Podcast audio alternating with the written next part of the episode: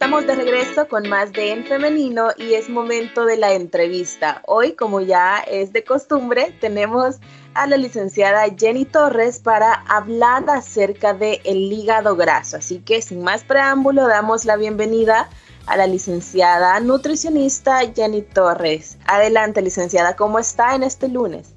Buenos días, muchísimas gracias por la invitación nuevamente. Estamos de regreso este día lunes y listas y eh, estudiadas un poquito, ¿verdad? Para saber y vamos a hablar acerca del hígado graso. Así es, hoy vamos a hablar acerca del hígado graso y sabemos que, bueno, después de esa estudiada que nos comenta, estamos listos para resolver todo este tema y las preguntas. Excelente, ok, vamos a empezar. Empecemos hablando de qué es el hígado graso. Cuando estamos hablando de qué es el hígado graso, de para ir empezando, sabemos que el hígado, es un órgano dentro del cuerpo. Entonces, el órgano que nos ayuda a digerir, almacenar y eliminar las toxinas y por lo tanto nos ayuda a, a o prácticamente está trabajando con la grasa. Cuando estamos hablando de la enfermedad del hígado graso, es una enfermedad que podremos llamarle y podemos decir que es donde prácticamente se acumula la grasa en el hígado. Cuando decimos hígado grasa es porque hay una acumulación de grasa. Pensemos y veamos eh, un ejemplo.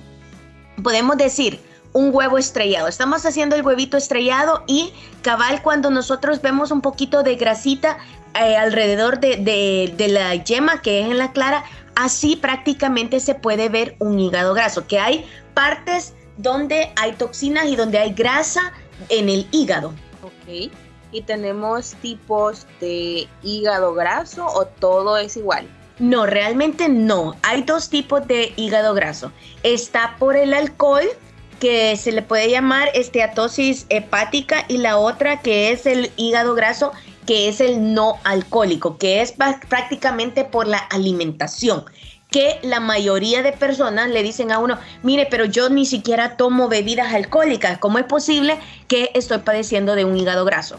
Ojo, eh, un hígado graso se puede volver a una cirrosis o se puede volver a una, eh, o se puede prácticamente hacer eh, otro tipo de enfermedades. Sin embargo, lo bueno es que un hígado graso se puede curar o se puede sanar prácticamente un hígado graso se puede decir con base a una alimentación saludable, podemos trabajar y podemos mejorar ese hígado graso. Usted mencionaba ahorita otra enfermedad, la cirrosis, y esta es muy conocida aún para los que no tenemos un vasto conocimiento en el área de, de la salud, en el área médica, pero es muy común escuchar que cuando las personas han tenido por mucho tiempo algún tipo de adicción o una adicción a, bebidas alcohólicas que se desarrolla una cirrosis. Ahora, el hígado graso sería como la primera etapa para llegar a una cirrosis.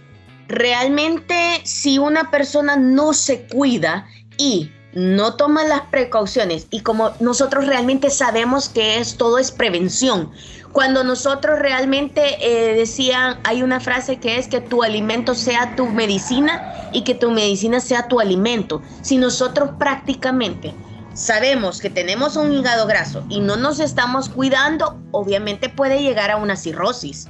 Ojo, eh, la enfermedad del hígado graso, como dijimos que es, perdón, es la como la edad, eh, la, perdón, la, la etapa más temprana de la enfermedad.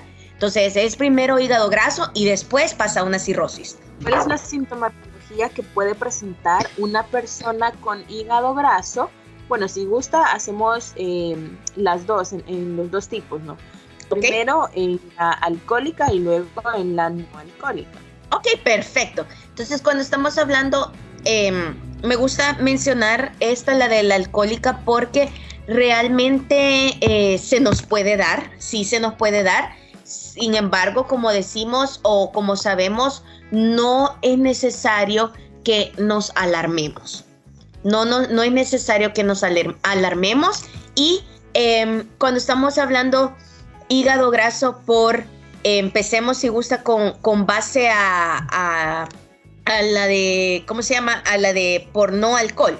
estamos hablando de hígado graso, puede, puede ser, número uno, cuando es por no alcohol, o podemos decir, vea, que es por prácticamente, puede ser una como una relación que tenemos con la diabetes, prediabetes, podemos hablar de la una obesidad con un sobrepeso, personas que realmente están asociadas a alto nivel de grasa. Prácticamente cuando tenemos personas que tienen que tienden a que se les sube el colesterol, que se les sube los triglicéridos, que se les sube la presión, otro tipo de personas que han tenido como a lo largo de estar eh, teniendo síndromes eh, metabólicos que su metabolismo no está trabajando como tal y ah, podría ser también eh, por reacciones a ciertos medicamentos, pero eso siempre se da como no, no tan común. Cuando estamos hablando de, de, de una como una relación entre obesidad y, sobrepeso, estamos hablando una persona que no está consumiendo fibra, una persona que no está haciendo una actividad física, estamos hablando de una persona que no está consumiendo ni frutas ni vegetales y lo más importante que tiene una alimentación altísima, alta. Cuando le digo alta es porque es alta en harinas y en eh, harinas refinadas, estamos hablando de harinas refinadas, pan, pan dulce, arroz, estamos hablando de tipo de harinas que tienen un proceso. Ok, eso sería como eh, las personas también que están en riesgo de eh, tener esta enfermedad por hígado graso. Ahora... perdón, perdón, no solamente en riesgo, sino que ya la están padeciendo. Ah, ya la están padeciendo bien. Entonces, esos serían eh, como el tipo de persona que es más propenso y que ya pueden estar padeciendo de hígado graso. Exacto. cuando decimos que alguien tiene hígado graso, la enfermedad se puede presentar así como, le pongo un ejemplo, con el síndrome de colon irritable, es decir, que siento dolor de estómago en el eh, estómago bajo, por el área del vientre, que siento náuseas, por ejemplo, diarrea o estreñimiento. ¿Hay algún síntoma así de específico con el hígado graso? Fíjese que hay ah, síntomas, podemos mencionar que hay cansancio, eh, ah, se nos puede hasta quitar el sueño, un dolor, como usted dice, bastante fuerte, puede ser en la parte superior, en la parte derecha del abdomen y algo que nos pasa generalmente que eh, muchas veces tendemos a tener pesadez después de la comida, que me duele y como decimos me cae súper pesada la comida. A la, perdón, a la hora de comer me cae súper pesada. Entiendo. Y esto es algo como bastante común también de otras patologías gastrointestinales, ¿no? Pero si hay algo que podríamos, eh, como una alerta que nos podría indicar que estamos padeciendo de hígado graso, ¿cuál podría ser? Es decir, ¿cuál es alguna diferencia entre la enfermedad por hígado graso y otro tipo de enfermedad gastrointestinal? Eh, quizás estamos hablando eh, realmente una así como un síntoma, síntoma específico no hay. Sin embargo, como le repito, puede eh, ser pesadez, puede ser una eh, diarrea o incluso puede ser que nos cueste ir al baño, o sea, un estreñimiento y quizás también estamos hablando de una inflamación del hígado, que realmente sí se va a sentir o va a causar una molestia. Eh, todas las enfermedades relacionadas con el hígado, yo, eh, bueno, ahora les comparto también que por experiencia propia, eh, sí es cierto, tienen esa, esa particularidad de un, es como difícil lograr explicarlo, ponerlo en palabras, pero creo que esto que usted menciona, la pesadez, es algo muy característico, es como sentir que, el estómago, que hay algo en el estómago que está haciendo ahí un poquito como de, eso, ¿no? Que, pesa, como hay, hay algo ahí que no nos deja funcionar como generalmente lo hacemos. Entonces, ahora también es muy importante que si usted tiene alguno de estos síntomas, no se alarme y salga corriendo y vaya al médico que, se está muriendo y que tiene algo muy grave, ¿no? Sino, eh, claro, porque es lo, que, es lo que muchas veces hacemos, ¿no? Cuando escuchamos o leemos en internet los síntomas que tenemos, entonces ahí nos autodiagnosticamos y a veces eso puede ser terrible, podemos pensar que tenemos una semana de vida, ¿no? En casos muy extremos. estábamos hablando la semana pasada, si no me equivoco, de eso. nosotros tendemos a San Google. San Google, nosotros nos vamos directamente qué es lo que tengo y empiezo.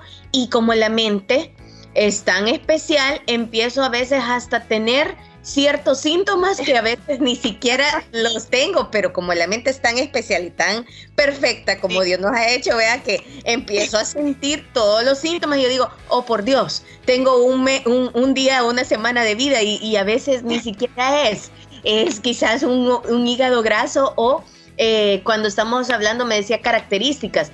La diferencia a veces entre una gastritis y un colon irritable cuando estamos hablando de gastritis es un ardor en la boca del estómago un ardor que prácticamente dan a, veces hasta náuseas y ganas de vomitar y con un hígado graso sí se siente un dolor y como punzante o un dolor intenso muchas veces y como le decía en la parte derecha. Entonces ahí podríamos mencionar que realmente sí eh, puede ser una, una, una diferencia entre una y otra. Lo importante es ir al médico, no autodiagnosticarse, no automedicarse, sino ir al médico y eh, ver si esa persona está padeciendo realmente de un hígado graso o una gastritis. Y precisamente hoy que lo menciona, hay que em, conocer cómo se diagnostica el hígado graso. ¿Cómo se diagnostica el hígado graso? Sí, realmente eh, se puede saber puede decirse realmente con una historial clínico, se puede hacer un examen físico y obviamente hay exámenes de prueba y sangre que el médico puede decir, eh, estamos padeciendo de hígado graso, ¿verdad? Entonces, si realmente no hay, eh, no hay síntomas, porque a veces es, es asintomático, o sea, no hay síntomas para poder diagnosticar realmente si es o no es pero eh, se hace por medio del el médico y se puede hacer por medio de exámenes. Exámenes sanguíneos menciona. Exacto, cuando le digo exámenes de sangre, exacto, exámenes de sangre, pruebas, función hepática, o sea que estamos verificando cómo está el, el, el hígado y, como le repito, eh, someterse a ciertas pruebas para ver cómo está el hígado en sí. Antes de alarmarse, preocuparse por cualquier otra cosa, lo primero entonces es visitar al médico. Excelente, sumamente cierto. Ahora bien, ¿cuáles son a nivel nutricional, a nivel del nutricionista, cómo trabajamos con el hígado graso? Cuando estamos trabajando con el hígado graso, número uno, suspender bebidas alcohólicas. Número uno, suspender bebidas alcohólicas. Número dos, si hay un sobrepeso y una obesidad, obviamente tenemos que trabajar en una reducción de peso, tenemos que trabajar en una reducción de ciertos alimentos que a mí no me gusta realmente quitarlos así de, de golpe. A mí me gusta irlos quitando como paulatinamente, ir poco a poco. ¿Por qué? Porque el día de mañana eh, yo empiezo a prohibirle ciertos alimentos y usted el día de mañana va a estar a pura ensalada y verduras. Créame que esa persona aparte de no volver, no va a cumplir su plan de alimentación. Entonces, lo que tenemos que tener es mucho cuidado. Y las cosas es ir eh, bajándole poco a poco, es de ir disminuyendo poco a poco. ¿Por qué lo, lo hago yo así en lo personal? Yo como nutricionista, eh, Jenny Torres, ¿verdad? Lo hago así porque, como le repito, hay personas que padecen de ansiedades y lo primero que hacen cuando estamos padeciendo de ansiedad, hacen todo lo contrario, ingesta mayor. Entonces a mí realmente me gusta ir trabajando poco a poco debido a la ansiedad que estamos padeciendo. Entonces realmente es de ir poco a poco y tener cuidado y dejar de pensar en una restricción. Ojo, eh, también me gusta mencionar que si seguimos comiendo como estamos comiendo, obviamente van a venir más dolores, puede venir eh, y nos va a salir peor la cosa. Entonces lo que tenemos que tener cuidado es que tenemos que ir disminuyendo poco a poco debido a la ansiedad. Claro, porque bueno, lo hemos hablado, no sé si la semana pasada o, otra u otra en otra ocasión, pero generalmente cuando estamos haciendo algún tipo de dieta no supervisada, esto es importante también mencionarlo, algún tipo de dieta no supervisada, nos estamos eh, privando de comer, por ejemplo, durante todo el día, pero luego ¿qué pasa en la noche? Una reacción normal del cuerpo es que quiera alimento, quiera energía. Entonces, y además de toda la ansiedad que hemos acumulado, pues vienen los famosos atracones de comida. Exacto. Todo lo que hemos, todo lo que hemos, ya ve que sí he aprendido, he aprendido. Muy bien, Liz, muy bien. Iba a decir, he aprendido algo, pero en realidad he aprendido mucho. Ahora solo falta también ser un poco más consistente y estar, bueno, es algo de todos los días, no estar luchando todos los días y es como, es una situación de ganar, ganar, lo decía también, porque estamos practicando el dominio propio, el autocontrol y además estamos mejorando nuestra salud porque se nota, los pequeños cambios que hacemos en nuestro estilo de vida se notan. Tal vez no lo note, obviamente, eh, el primer día, ni el segundo día, ni el tercer día, pero en algún momento y mucho más rápido de lo que pensamos, esos cambios se notan. Así que aprovechando aquí el comercial, le invito a que se ponga una meta, se ponga un día específico cuando usted va a iniciar eh, algún ajuste y a su estilo de vida que usted sabe que no le está haciendo bien, pues que pueda hacerlo. Le invito a este día. ¿Qué le parece si lo hace este día? Perfecto, súper cierto. Cuando estamos hablando, generalmente, eh, bueno, estamos hablando, usted decía, ¿qué es lo que tenemos que cambiar? Número uno, nuestra alimentación.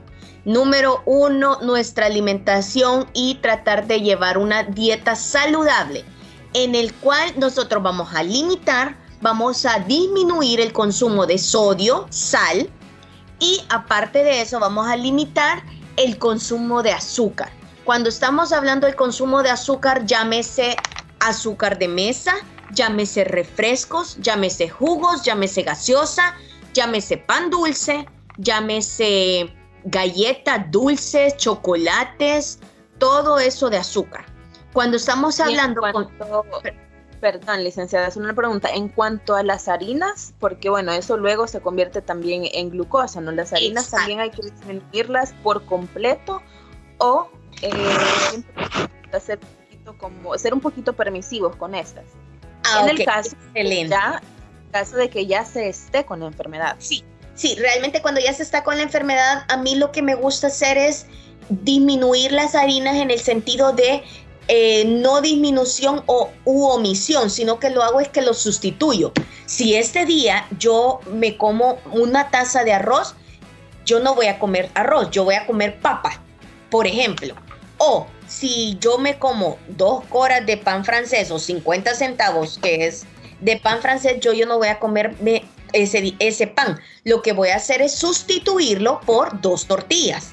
Otra cosa, eh, poder mencionar ¿qué podemos cambiar? En vez de comer, eh, decíamos pan francés, decíamos harinas, decíamos em, galletas, decíamos arroz, tratar de sustituir o cambiar. Tenemos los frijoles, tenemos eh, la papa, tenemos el elote, tenemos la yuca, tenemos también arroz integral que lo podemos cambiar, tenemos avena, previamente le decía los frijoles, tratar de no hacerlos refritos, sino que hacerlos molidos y colados. Y hacer lo posible de ir disminuyendo. Poco a poco, si yo me comía dos, dos tazas, perdón, de arroz, ya no me voy a comer dos tazas. ¿Qué es lo que puedo hacer? Media taza de arroz y agregarle media taza de verduras ¿Para qué? Para que aumente el volumen. Frijoles, frijoles si yo le agrego frijoles refritos y los hago con manteca, no voy a mencionar nombres, sino que manteca, margarina, ya no hacerlos así, sino que es tratar de hacerlos como dicen, aguaditos, no refritos y que le pueda agregar un poquito de aceite y se pueden hacer preparaciones hasta con cebolla, con chile verde, con hierbas, ¿para qué? Para que agarre sabor. No necesariamente los frijolitos fritos me van a dar el buen sabor, no, podemos combinar otros tipos de vegetales u otro tipo de hierbas para agarrarle sabor a la comida. También aquí es muy importante ser, ser muy creativos en la cocina, sobre todo recordando que es para nuestro beneficio. Eh, licenciada, vamos a hacer ahora una pausa musical, pero enseguida regresamos con más de esta entrevista tan interesante, así que quédese pendiente.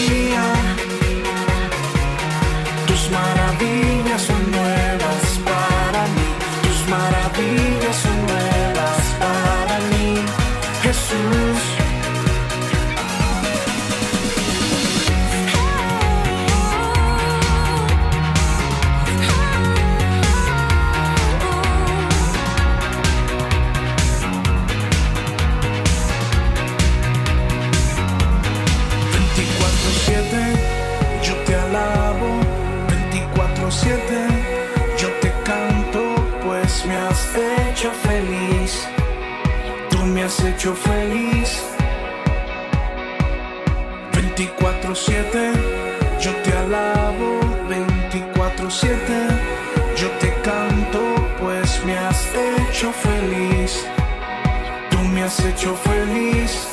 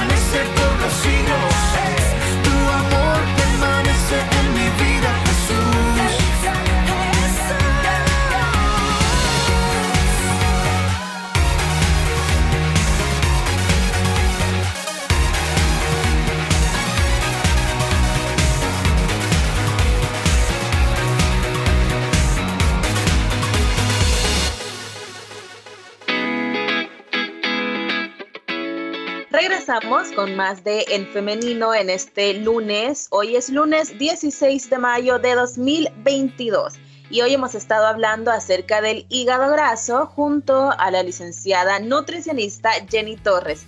Bienvenida nuevamente, licenciada. Muchísimas gracias. Continuando con este hermoso tema y este interesante tema que realmente muchas veces nosotros lo dejamos a un lado. Lo dejamos a un lado y muchas veces el hígado graso es, como dijimos, causado por una obesidad, por un sobrepeso y por una vida sedentaria. Así que volvemos y continuamos hablando y seguimos con la vida sedentaria. Lo que siempre les aconsejo a mis pacientes, levántese y muévase. Levántese y muévase y no necesariamente muévase del sillón a la cama o de la cama al sillón. No, tenemos que hacer nuestra actividad física por lo menos de 30 a 45 minutos diarios. Cuando les digo muévase, no me diga, mire, yo sí, sí, sí, yo me muevo. No, muévase no del lugar, sino que mueva su cuerpecito. Licenciada, pero ¿y qué pasa cuando? Porque he escuchado mucho eso también. Pero si yo durante el día no paro, dice yo, eh, que cuando voy a mi trabajo me voy caminando, por ejemplo, o en la casa con tanto trabajo que hacer, con tanto oficio, con tanto que hacer, yo cuando estoy trapeando, cuando estoy barriendo, me estoy moviendo. Esto también nos ayuda o es necesario un ejercicio, un movimiento más consciente.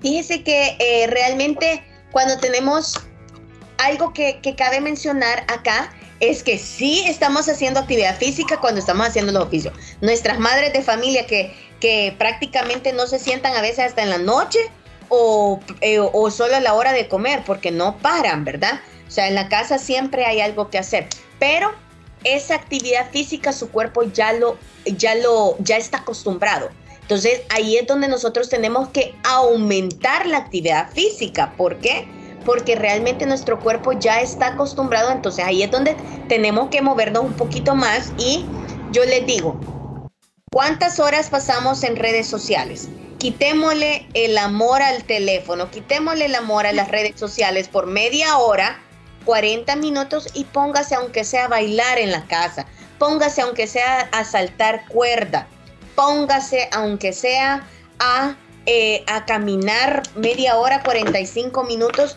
dentro de la casa. Si usted no quiere salir y me dice, no, es que mire, no me gusta, hágalo adentro de la casa. Creo que no hay excusas para poder decir, no, no lo voy a hacer, sino que muchas veces encontramos las mil y un excusas y lo que hacemos es poner las excusas y no movernos. Claro, es también una cuestión de voluntad. Y, y esto, bueno, yo no me canso de decirlo, pero no se enfoque en que, ay, cómo cuesta levantarse y en que cuánto tiempo debe ser, que tengo que hacer ejercicio de alto rendimiento para que funcione. No, podemos iniciar, bueno, usted lo menciona, licenciada, en la casa, no es ni siquiera necesario salir, claro. Salir, por ejemplo, a un parque que, eh, no sé, a dar vuelta por la colonia, le va a dar otras herramientas para su bienestar, no solamente el mero eh, o la mera actividad física eh, eh, de estar moviendo su cuerpo, sino también respirar, respirar aire em, puro, si va a algún parque, sino también ver a otras personas. Es todo, todo este, es un conjunto ¿no? que le puede ayudar a motivarse más para moverse, para mover su cuerpo y no es válida la excusa de decir es que yo me estoy moviendo todo el día, yo estoy haciendo oficio, yo no paro, porque en ocasiones licenciada, y bueno, usted aquí me, confirma si le pasa también, pero mientras estamos haciendo los quehaceres, eh, a veces estamos estresados y aunque nos estamos moviendo, son actividades que nos generan estrés. Realmente ese es un gran problema que tenemos, creo que como ser humano no solamente las mujeres, sino que todos como ser humano. Todo es estrés en la vida, todo es el trajín del día a día, todo es que me pasa esto, me pasa lo otro y lo menos que hacemos es tener una relación de paz y amor, creo, una relación paz y amor no solo con la comida, sino que con nosotros mismos. Muchas personas no bajan de peso, ¿por qué? Porque llevan un un nivel de estrés y ahí sí estamos mencionando hormonas, estamos hablando de, de, de, prácticamente hormonas que muchas veces no nos dejan bajar de peso. ¿Por qué? Porque yo vivo estresado, vivo con, con el estrés o los nervios de punta o realmente vivo con una situación que, que todo es enojo y todo, ¿verdad? Si una persona pasa con mucho estrés, pasa con mucho eh, nivel de realmente de enojo muchas veces de, esas, de ese tipo de enfermedades o, real, bueno, realmente sí, puede llamarse como enfermedad, es por nivel de estrés que nos manejamos y por eh, todo lo, lo, lo asimilamos en nuestro abdomen, nuestro estómago, nuestro hígado, todo. Y aparte de eso, nuestra alimentación que no ayuda y aparte de eso le estamos que llevamos una vida sedentaria, entonces eso quieras o no, no nos está ayudando. Claro, y licenciada también mencionar algo, no sé si lo mencionamos al principio, pero no hay un tratamiento mágico, no hay una pastilla, eh, no hay una que un jarabe o algo, un, algún medicamento, algún fármaco que le va a quitar el hígado graso, eh, es decir, le va a curar la enfermedad. Eh, es como, bueno, las, las demás enfermedades gastrointestinales. Realmente no hay, hay medicamentos para disminuir, pero como les digo, que tu alimento sea tu medicina y que tu medicina sea tu alimento. La única manera que nosotros podemos cuidarnos con este tipo de enfermedades y realmente muchas enfermedades son prevención. Nosotros llegamos a buscar al doctor o llegamos a buscar al nutricionista, perdón, cuando ya estamos que hay que la nutricionista me cure. No, es más que todo prevención. Todo este tipo de enfermedades se pueden prevenir. Muchas enfermedades lo que pasa es que se pueden prevenir y ¿qué es lo que hacemos? Buscamos, como le digo, a la nutricionista o al médico cuando ya tengo el problema. Y se ahorrarían miles de dinero, se ahorrarían, o realmente si lo vemos como una inversión, eh, se ahorrarían mucho dinero si nosotros realmente aprendiéramos a comer. Claro. Y mencionaba esto porque, como usted menciona, muchas veces queremos que la medicina nos haga efecto en el momento en el que la tomamos y que ya todo vuelva a la normalidad, a la vida que, que estábamos llevando. Pero precisamente ese estilo de vida es el que nos ha llevado a enfermar. Por eso es tan importante que, como usted menciona, aprendamos a comer, aprendamos a manejar mejor nuestras emociones y no llevemos un estilo de vida sedentario. Licenciada, eh, ya casi finalizando, quisiera que nos comentara cuáles podrían ser las consecuencias de no atender esta enfermedad, de no ir al médico con esta enfermedad de hígado graso. Realmente las consecuencias dijimos que pues, a lo largo nos puede causar otra enfermedad, que puede ser cirrosis, entre otras enfermedades, esas pueden ser nuestros nuestras consecuencias y lo único que está en nosotros es prevenir, lo único que está en nosotros tratarnos comiendo de una manera saludable, hemos dicho, aumento de frutas, aumento de verduras, aumento de actividad física, muévase, levántese del sillón, hagamos ejercicios, hagamos actividad física, disminuyamos de peso, disminuyamos alimentos chatarra, tratemos de bajarle a los alimentos chatarra, tratemos de incluir, incluyamos eh, las verduras y los vegetales, las ensaladas, eh, las frutas, aprovechemos nuestro, nuestro entorno, si tenemos fruta en casa, comamos, eh, tratemos de bajarle a los embutidos, tratemos de bajarle al pan dulce, al alcohol, tratemos de bajarle a las, a las grasas saturadas, a los refrescos, a las bebidas azucaradas, al azúcar. Y aumentémosle, como le digo, a la avena, al arroz integral, a las espinacas, las moras, al chipilín, a todo el tipo de verduras que usted pueda comer y bajémosle a todas las harinas refinadas. Y también vamos con la licenciada Jenny Torres para que nos haga un plan alimenticio para eh, prevenir, para sentirnos mejor y si tenemos alguna enfermedad o condición específica, bueno, aquí está la licenciada que con mucho gusto podría atendernos. Por eso ahora eh, quisiéramos saber los números de contacto, eh, licenciada, para tener una consulta especializada.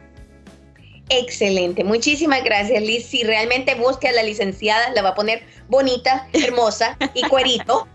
le, va, le va a ayudar en todo lo que pueda. Sin embargo, la licenciada no hace eh, cirugías, sino que le ayuda a educarse en su alimentación. ¿Cómo podemos hacer? Educándonos y me puedes llamar al 7928 4742. Repito, 7928 4742. Podemos agendar una consulta nutricional y siempre seguimos con las promociones para eh, nuestros radio oyentes. Ah, muy bien. Es de aprovechar entonces estas promociones. Sí, claro que sí. Y muchísimas gracias, Liz, por su invitación. Gracias a todos nuestros radio oyentes por su atenta invitación y porque siempre nos están sintonizando. Muchísimas gracias a usted por aceptar la invitación y por eh, ayudarnos en estos temas con mucha claridad y con la mejor disposición. Eh, bueno, también queremos agradecer a todos nuestros oyentes, como lo mencionaba la licenciada Jenny Torres, por siempre estar pendiente de nuestro programa, estar participando con nosotros y por ahí también le dejábamos los números de contacto de la licenciada para que pueda también em, acudir, pedir ayuda si fuese necesario para em, tener un estilo de vida mucho más saludable y prevenir muchas enfermedades. Así que bueno, eh, gracias nuevamente a la licenciada, le deseamos un feliz día. Muchísimas gracias. Pasen feliz día. Ustedes también. Bendiciones. Amén. Bendiciones para usted también y bendiciones para todos ustedes que nos han acompañado en esta mañana.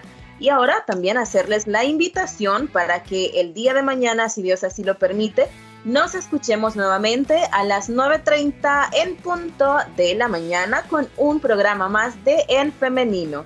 Así que nos escuchamos hasta mañana. Bendiciones. Construye tu vida con pensamiento propio. Hasta la próxima.